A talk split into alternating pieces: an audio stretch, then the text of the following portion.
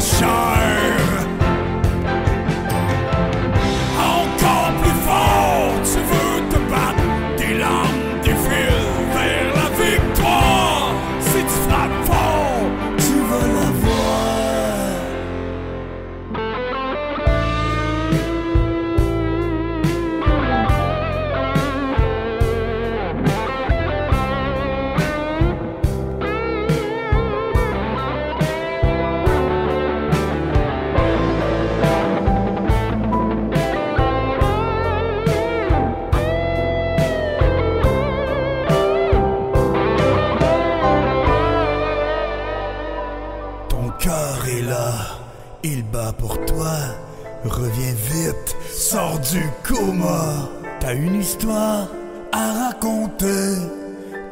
faisais dans le passé. Tu as la force de guérir. Tu crois en Dieu et à l'avenir. Et voilà le miracle qui s'accomplit. Et cette fois, tu as guéri. Tu l'as détruit. Victoire!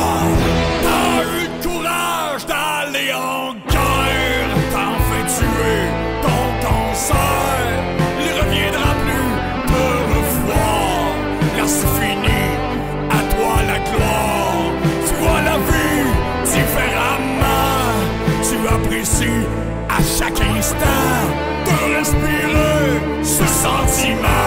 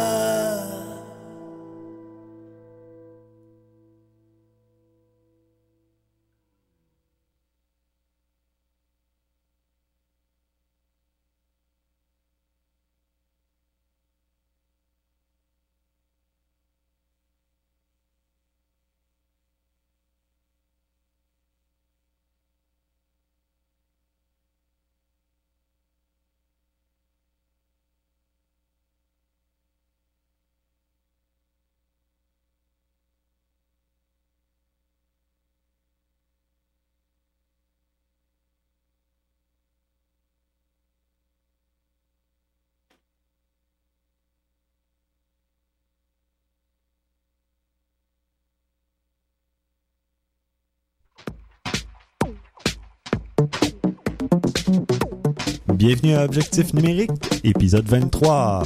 Au menu, y a-t-il perte de qualité entre une ouverture de F11 et F22, un capteur Canon qui voit dans l'obscurité et le test du Nikon 1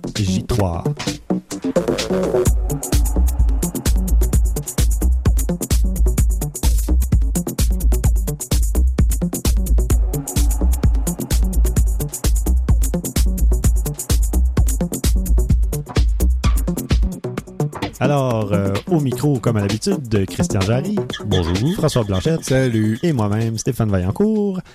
Et on va entamer tout de suite euh, l'épisode avec une question qui nous vient de Twitter. Et oui, ça fait quelques épisodes euh, que tout est concentré sur Twitter. Ben ou oui, presque. il nous écrit souvent Twitter. Hein? Oui, oui, c'est un fidèle auditeur. Oui, définitivement. Alors, Dans plein de langues, on dirait. ben d'ailleurs, l'utilisateur, euh, son nom, c'est TienM054, qui nous pose une question euh, assez détaillée quand même. Je vais laisser François euh, nous, nous énumérer ça. Il veut savoir s'il y a une différence de qualité si on, prend une photo à F22 ou plus ouvert que ça. Alors la réponse est oui, il y a une différence. Ah, alors voilà, ça conclut. C'était une facile, ça, là, finalement? Oui, oui, c'est une facile. Non, je vais quand même élaborer un petit peu. Je dois avouer que j'ai dû, je le savais, mais j'ai dû rechercher un petit peu là-dessus parce que je savais pas exactement pourquoi. Euh, ben c'est, c'est vraiment une question de, de lumière. Quand on est à F22, on- le diaphragme est très fermé. Euh, la lumière va moins bien se répartir euh, sur le capteur a- avec euh, la, la- la réfraction de la lumière puis la, les aberrations dans le verre aussi. Donc, c'est vraiment une question physique. Et c'est encore plus vrai quand on utilise un objectif grand angle. J'imagine à cause de la courbure de la lentille sur le dessus. Alors, Mhm. À F22, ce qui arrive souvent, c'est que, on, étant donné qu'il y a moins de lumière qui entre, la vitesse aussi doit ralentir, la vitesse Mhm. d'exposition, pour qu'on puisse avoir assez de lumière.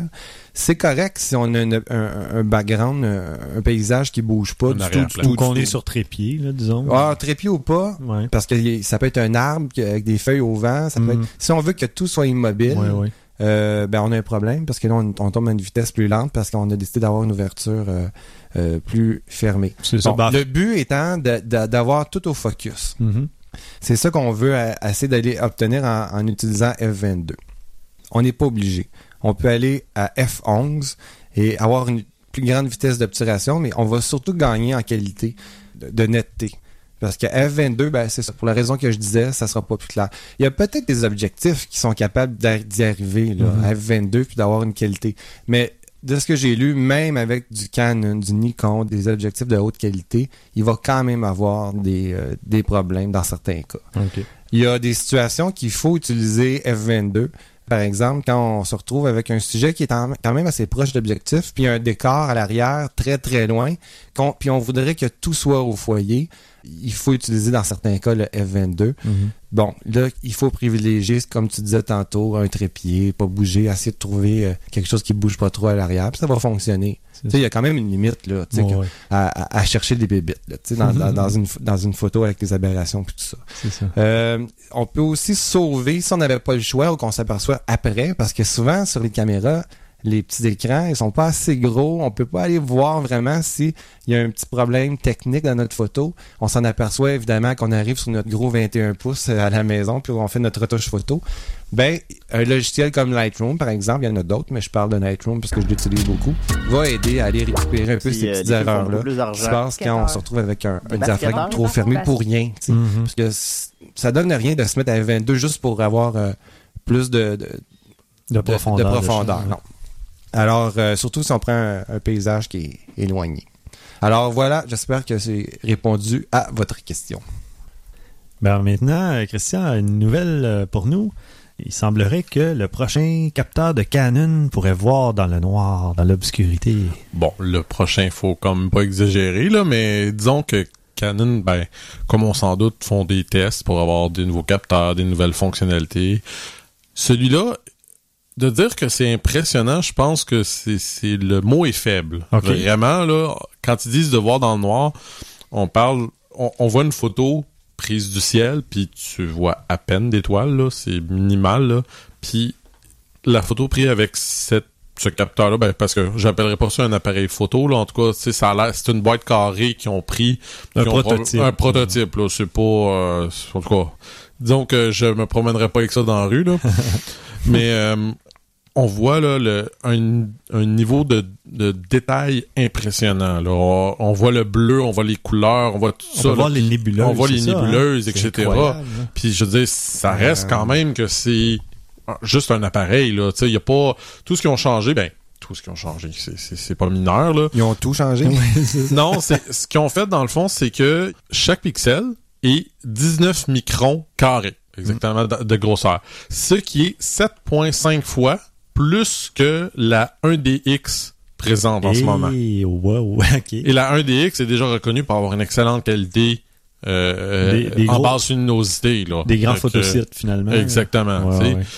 Il parle, c'est ça qu'on est capable de voir un vidéo avec euh, ça, ça va vous dire quelque chose plus au, au caméraman peut-être à côté de moi. Bonjour. Euh, 0.03 lux d'illumination. Ah oui.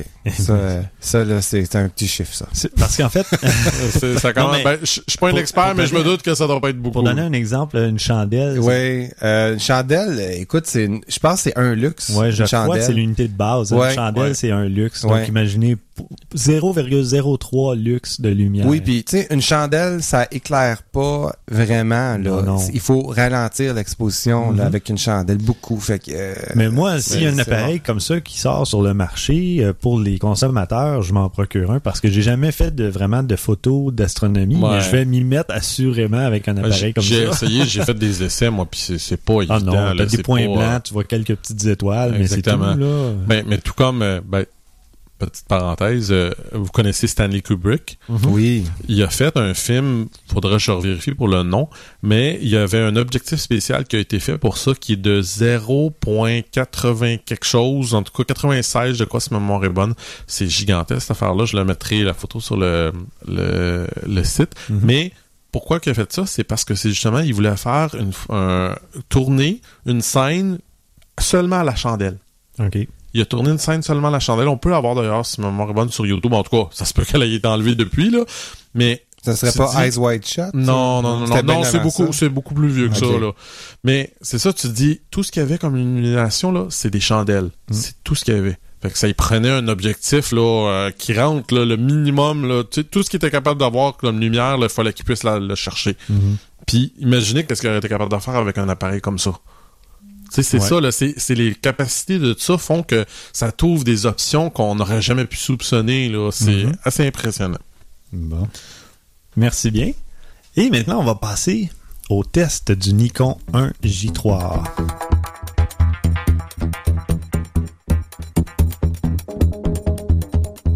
Donc, euh, le Nikon 1J3 vient en trois configurations. Euh, la première configuration de base euh, vient avec un objectif euh, 10 à 30 mm qui est, euh, bon, je n'irai pas trop dans les chiffres pour chacun, là, mais l'objectif de base 10-30 est à f3.5 jusqu'à f5.6. Euh, la deuxième configuration vient avec deux objectifs, donc le 10-30 mm et le 30-100 mm. La troisième configuration, moi, c'est celle que j'ai testée.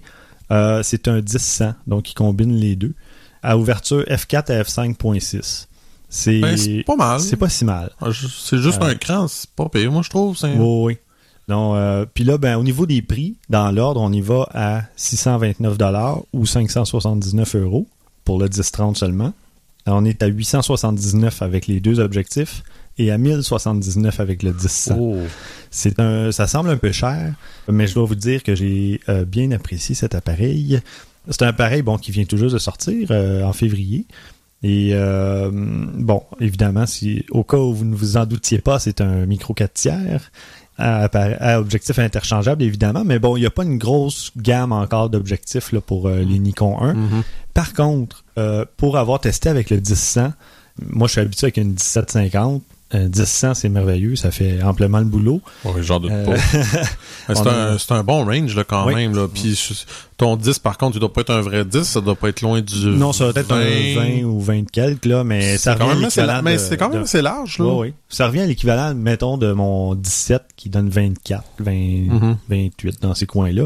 C'est un grand angle, mais c'est pas un très grand angle. Là. Mais Non, on mais s'entend c'est- que. on, on est très comparable à ma 2405 rendu à ce point-là en ton 10-100, là. C'est, ça doit être à peu près Oui. le même range. Puis encore, ben, ton 2405. Ça va être même c'est plus, 36, en fait, C'est ça. vrai. C'est vraiment comme ma 17, mettons, là, Mhm. et plus. Ensuite de ça, bon, euh, c'est un capteur CMOS euh, 1 pouce de 14.2 mégapixels. Donc, un capteur intéressant. On a une plage ISO de 160 à 6400. Euh, L'ISO utilisable, je dirais, jusqu'à 3200 sans trop de grains. 1600, c'est parfait. 3200, il commence à avoir du grain, mais c'est encore utilisable. Mais c'est un capteur Nikon. Déjà, euh, ouais, ils ont souvent la, la réputation d'être un petit peu mieux par rapport ça. à ça. donc, moi, je l'ai je l'ai trouvé très bien, là, en faible luminosité. Euh, bon, on peut enregistrer des images euh, en RAW, en JPEG ou les deux en même temps. Et bon, c'est un bel appareil. Le, le design est beau. Il est disponible en plusieurs couleurs. Là. Ça dé- dépendant de la configuration, par contre. Mais au total, là, il y a du noir, du rouge, du gris, du blanc et du beige. Ça, j'étais- J'étais moins convaincu un peu du beige. On veut repartir une mode, là? Ouais, ben là, j'ai eu le brun là, de l'autre jour. du- Oui, le ouais, Fujifilm ouais, XF1. ouais, non, non. Mais là, non. beige, je vais vous le montrer. J'ai pris des photos, évidemment. Elles sont dans les notes euh, d'épisode. Ah, tu l'as eu beige? Oui, je l'ai eu beige, mais je suis Ah, content parce que. toi. Ben, j'étais pas content. Ouais, Je ben, ben non, t'es content parce que c'est pas ton appareil à toi. ça. Mais je suis content parce que je peux le montrer pour dire évitez de prendre cette couleur-là. Moi, je- j'avoue que tu me parles de beige, là, c'est ça pas c'est pas vendeur. Moi, trouve avec blanc. Le blanc, euh, j'aime Ouais. bien ça pour un appareil photo, euh, tu sais, 4 tiers ou moderne. C'est beau un noir, c'est beau un rouge si vous aimez flasher. Le gris, à la limite, ça peut être très beau Mhm. aussi. Par Juste contre, je l'ai pas vu. Mais beige, Ben, pense aux gens qui ont encore une tour PC là, des années C'est 90. vrai. Ça va très bien avec Pourquoi leur tour, leur 386. Ça existe encore, Ou- ça? Ah oui. ou les, les, les gros fumeurs, là, l'appareil changera pas de couleur? Ah, là, tu Bon. viens de faire un jugement, là. Ah, c'est pas fin. C'est que j'ai réparé beaucoup de PC dans, dans Oui, une autre oui, vie oui, et je sais que les boîtiers changeaient de couleur. Bon, Les fans étaient un petit peu aussi euh, Ouais, embourbés, les ventilateurs, disons, les ouais. La fumée Ah. de cigarettes, euh, ouais, c'est ça. Sans commentaire.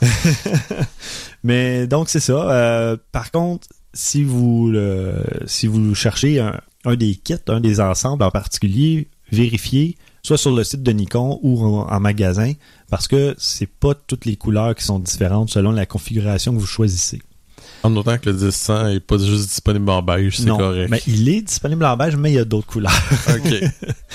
Euh, le boîtier est très compact. C'est euh, l'équivalent peut-être du Sony RX100, je dirais. Là. Donc, à Ben, la euh, base, sans- sans l'objectif, là. sans l'objectif. Ouais. Mais le boîtier est Mais très... c'est pas gros, parce Non, que c'est le- pas gros. le- Un petit peu plus gros, mais pas beaucoup.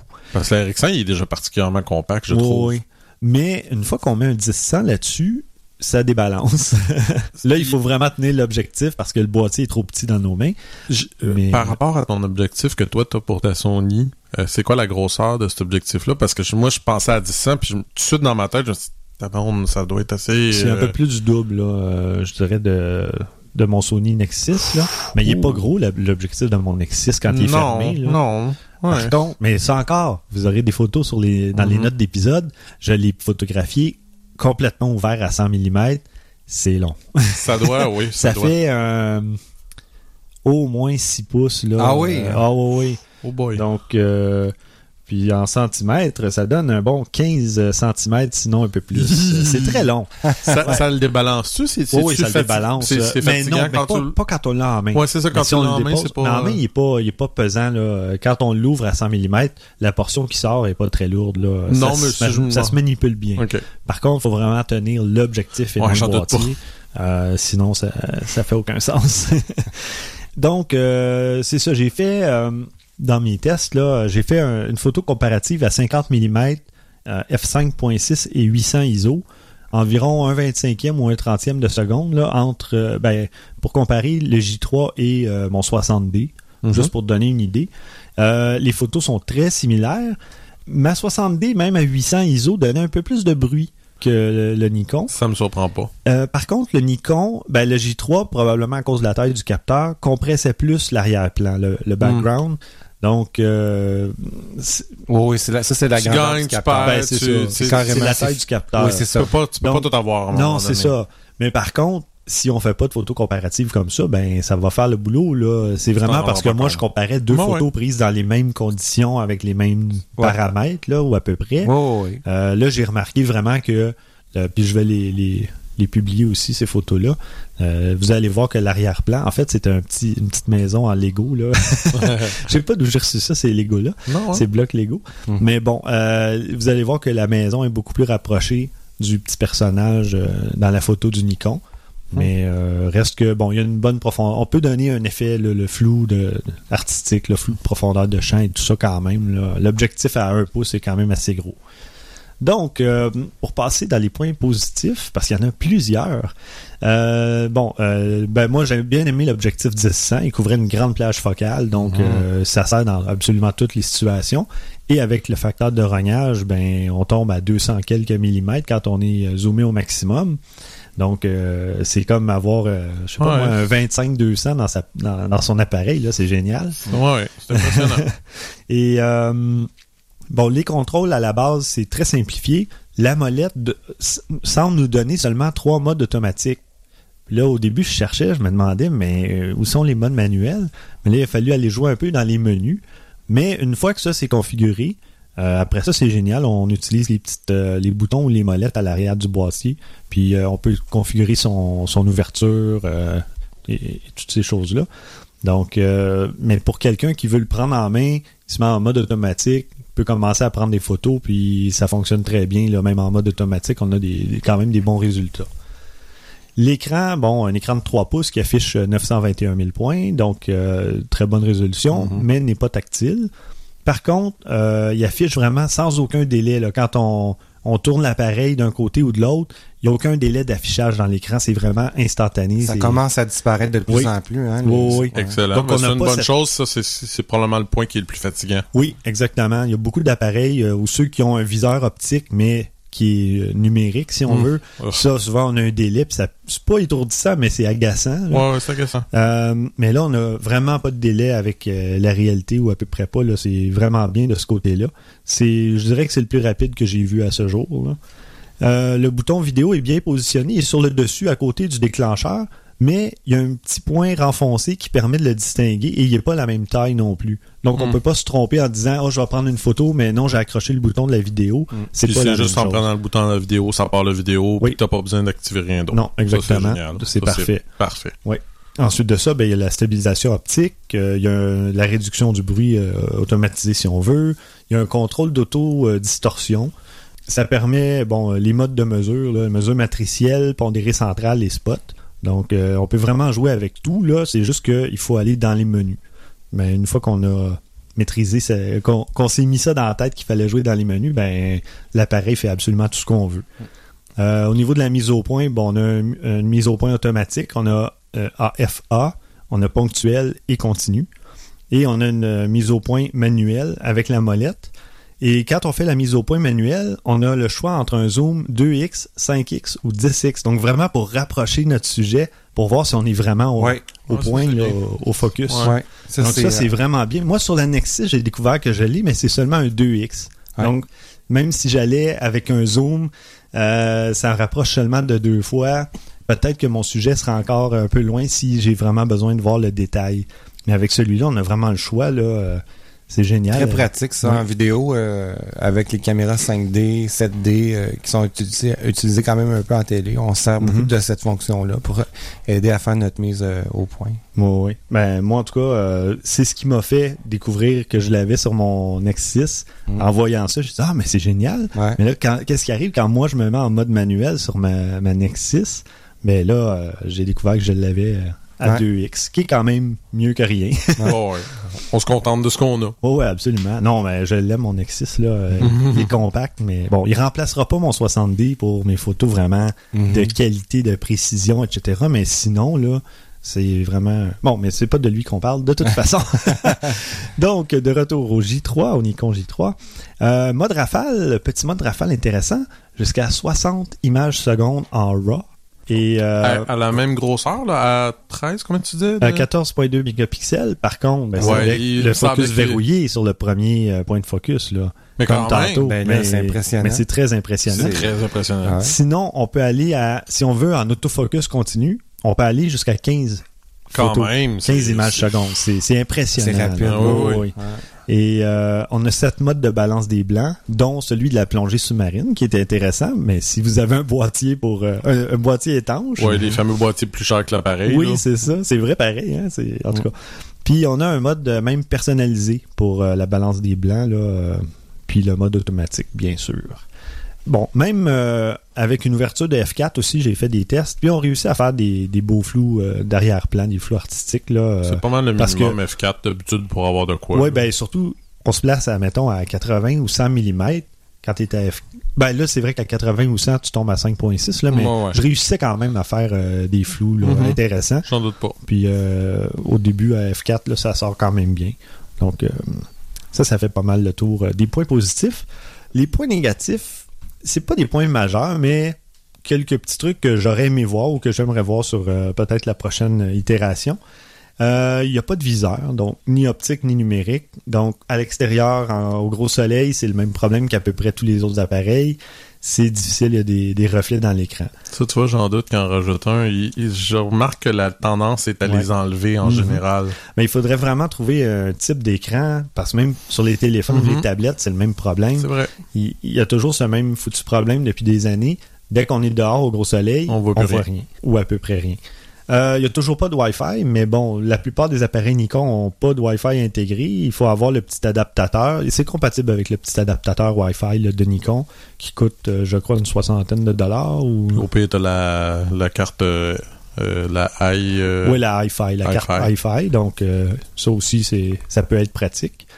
Sinon, ben c'est ça, la molette, la, la molette des modes comprend aucun mode semi-automatique ou manuel. Faut vraiment passer par les menus, comme Ça, je c'est disais. dommage un peu, j'avoue. C'est ça. J'aurais aimé avoir un mode justement Plus rapide à utiliser, là. ou euh, tu sais, vitesse, puis là à ce moment-là utiliser tout de suite les molettes. Ça aurait pris deux crans de plus sur la ouais. molette, puis ça aurait été possible de le faire. Donc c'est un, un petit point négatif euh, parce que il faut passer par le mode créativité qui était pas clair au départ. Ben, En tournant la molette, ça m'a dit mode créativité. J'ai dit bon, ben c'est les effets préprogrammés. Ouais. Non, non, c'est avec ce mode-là qu'on tombe dans les modes euh, semi-automatiques ou le mode manuel. Ah, ah. Un Donc, peu étrange, ouais, mais ouais. ben, c'est mon pas inter- intuitif. non, ben c'est ça. Ben, une fois qu'on le sait, après, ça va bien. Ouais, ouais, ouais.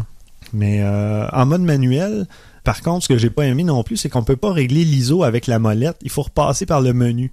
Ah, Le menu ça- traitement d'image. Ça, c'est pas pratique du tout parce que l'ISO, des fois, euh, on n'a ouais. pas le choix, on doit le changer. Je pense qu'il n'y a pas beaucoup, beaucoup de boutons sur Non, l'appareil. c'est en ça, c'est un design assez minimaliste. Ouais.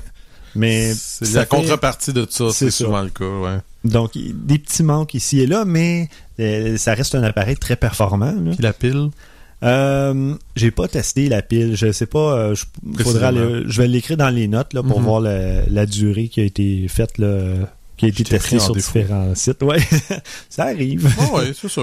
Sinon, euh, bon, dans les autres modes, à part le mode créativité, là, les contrôles sont beaucoup trop simplifiés. Euh, si on veut déterminer la profondeur de champ, on a une espèce de petite jauge sur le côté euh, qui est affichée à l'écran, mais qui n'a rien à voir avec le- la réalité qu'on voit à l'écran. Donc, on a une petite jauge qui dit très flou, puis là, on monte jusqu'à très peu de flou ou vice-versa. Mhm. Mais à l'écran, on verra pas la différence. C'est une fois qu'on va avoir sélectionné le mode qu'on veut, là, à l'écran, on va avoir une idée de ce que ça donne. Ah ouais, bon, je ok. comprends. Donc, faut vraiment y aller au pif. euh, Comme tu disais, c'est toute la, la convivialité qui est moyenne un peu, on dirait. ouais, c'est c'est euh, des petits trucs agaçants, mais ça, Ouais, c'est ouais. si t'es dans un mode vraiment 100% automatique. Donc, tu décides pas, je vais y aller avec l'ouverture 4.0 ou 5.6. Mais ça me surprend parce que c'est pas la J3 qui ont comme sorti un appareil simplifié, justement, qui s'appelle Ouais, le euh, S, le euh, S un, que- je pense. Ouais, exactement. Ouais. Moi, genre, je me serais attendu que le S1, hey, ce que tu me dis là, ça aurait été comme ça, puis un peu plus poussé pour le Sais-tu J3. quoi? J'ai regardé le boîtier pendant que je le testais pour m'assurer que c'était bien les- la bonne lettre Ah qui était ouais, à ce dessus parce que hein? j'ai dit c'est tellement simplifié, je me je peux pas m'imaginer qu'est-ce que le S1 doit donner. Ah ouais. euh, Parce que tu vois, moi, j'ai un de mes amis, j'y ai fait acheter le J1, justement, il était en vente, puis il était pas Mhm. cher, puis je me suis tu sais, je lisais les, les critiques, puis c'était tout très bon, puis elle, elle l'utilise en mode automatique, puis Ben elle oui. est contente, ça va super bien, puis tout ça. Mhm. Elle avait peur au début, justement, parce qu'elle s'était fait dire, oh, c'est compliqué, il faut tout ça. J'ai dit, non, non, regarde, ça va être Ouais, simple. Mais ça me surprend un peu, j'avoue. euh, je- Mais pour être simple, il peut être très très simple Ben, aussi. c'est un bon puis un mauvais. Ben, C'est c'est ça. c'est un mauvais côté pour nous, Ouais. mais c'est un Mais bon côté pour la majorité veut du monde. puis qui se dit éventuellement je vais aller jouer dans les menus, je vais changer les trucs. Il va avoir énormément de latitude pour le faire, Ouais. mais la façon de le faire sera pas très conviviale, disons. Un petit, un petit retravail de ça serait peut-être C'est ça. euh, Parce que c'est ça, au début, on nous apprend justement, au lieu de nous dire, ben là, t'es à tel degré de flou, t'es à, disons, F5.6. Là, t'es à tel degré, ben là, tu vas tomber à 6.3 ou. On l'affiche même pas à l'écran, ça. C'est en revenant à l'écran que là, ça me dit, ah, là, je suis tombé à 5.6 parce que j'ai choisi la valeur aux deux tiers de l'écran. Ouais, ouais, ça fait ouais. aucun sens. ouais, là. ouais. Ça apprend pas aux gens, tu sais, de- Ouais. à faire vraiment de la photo. Enfin. Euh, pas la fin du monde, mais ça aurait non, c'est ça. ça. ça aurait été un, un plus. Euh, bon, dans les modes ISO automatiques, il n'y a pas de mode euh, qui s'arrête à 1600. Il y a un mode automatique qui s'arrête à 800 ISO et un qui s'arrête à 3200, mais j'ai pas compris pourquoi il n'y a pas de un cran Ok, tu peux pas décider, 1600, tu peux pas décider de dire euh, mode automatique maximum à 1600 ISO. ben whatever ce que tu veux, là, que ce soit 400, 800, Oh oui, c'est ça. Tu peux dire 400, 800, mais pas 3200. 1200. Non. ok, moi je me suis dit, il y a peut-être juste, mettons, ils ont mis à 800 puis à 3200 max, mais c'est Ah juste. Il y a juste pas de Ça, ça doit être une 1600. erreur du, du, euh, du micro-logiciel, par exemple. Je peux pas croire, là, possible. sincèrement. En tout cas, là. heureusement, bon, il n'y a pas trop de bruit à 3200, mais euh, c'est ça. Je serais curieux de savoir wow. pourquoi ils Ouais, ont j'avoue que c'est drôle, pas celle-là, je-. Ouais, ouais. Euh, puis un autre point, ben pas négatif parce que c'était pas le cas avec l'appareil et l'objectif que j'ai testé, mais je me sentirais un peu limité avec l'objectif de base 10-30 mm. C'est sûr qu'il est plus compact que le 10-100, mais euh... ah c'est ça, je l'ai mesuré, il mesure 13 cm une fois tout déployé, ce qui est quand même assez long. Ouais, là. ouais. C'est pas loin de 6 pouces.